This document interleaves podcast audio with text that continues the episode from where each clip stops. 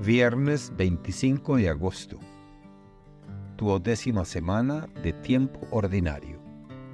Evangelio según San Mateo. Capítulo 22. Versículos del 34 al 40. En aquel tiempo, habiéndose enterado los fariseos de que Jesús había dejado callados a los saduceos, se acercaron a él. Uno de ellos, que era doctor de la ley, le preguntó para ponerlo a prueba, Maestro, ¿cuál es el mandamiento más grande de la ley? Jesús le respondió, Amarás al Señor tu Dios con todo tu corazón, con toda tu alma y con toda tu mente.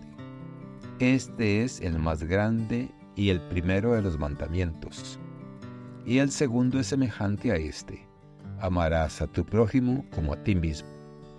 En estos dos mandamientos se fundan toda la ley y los profetas. Palabra del Señor. Gloria a ti, Señor Jesús. Reflexión. Las escrituras son un tesoro inagotable de sabiduría, ofreciendo lecciones que trascienden el tiempo y el espacio. Hoy nos encontramos con dos pasajes aparentemente dispares uno del Antiguo Testamento, concretamente el libro de Ruth, y otro del Nuevo Testamento, en el Evangelio según Mateo. Sin embargo, ambos comparten una temática esencial, la inquebrantable fuerza del amor y la lealtad en las relaciones humanas y divinas. En el libro de Ruth, encontramos la emotiva historia de dos mujeres que, enfrentando una vida marcada por la desolación y el luto, deciden permanecer juntas. Ruth, una moabita, elige acompañar a su suegra Noemí, una israelita, de regreso a Belén. Su elección no solo rompe barreras culturales y religiosas, sino que también subraya el poder del amor humano manifestado en la lealtad y el sacrificio. Ruth proclama, a donde tú vayas, iré yo, donde tú vivas, viviré yo. Tu pueblo será mi pueblo, y tu Dios será mi Dios. En este acto, Ruth se convierte en un emblema del amor incondicional y la fidelidad, valores que superan todas las divisiones y circunstancias adversas. Por su parte, en Mateo 22, del 34 al 40, Jesús condensa toda la ley y los profetas en dos mandamientos. Amar a Dios sobre todas las cosas y al prójimo como a uno mismo.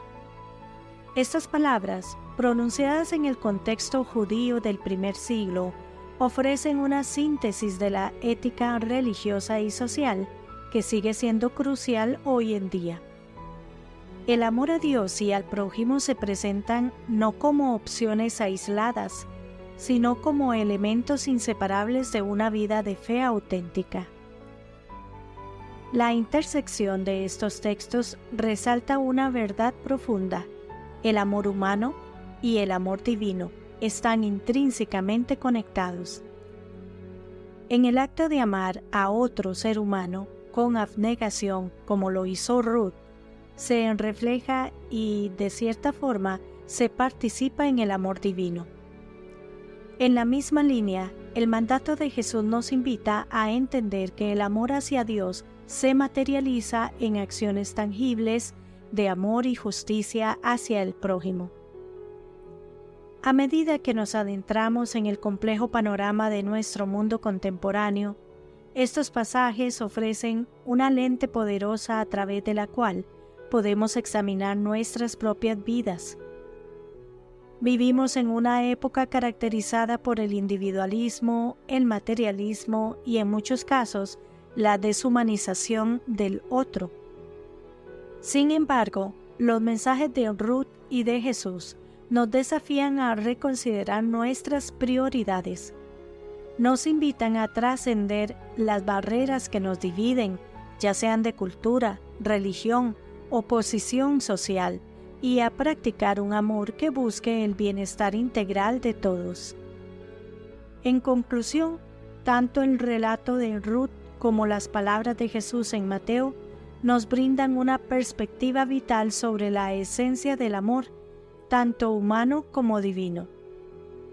Nos instan a cultivar un corazón que sea capaz de amar más allá de las limitaciones terrenales y que aspire a reflejar la magnitud del amor de Dios.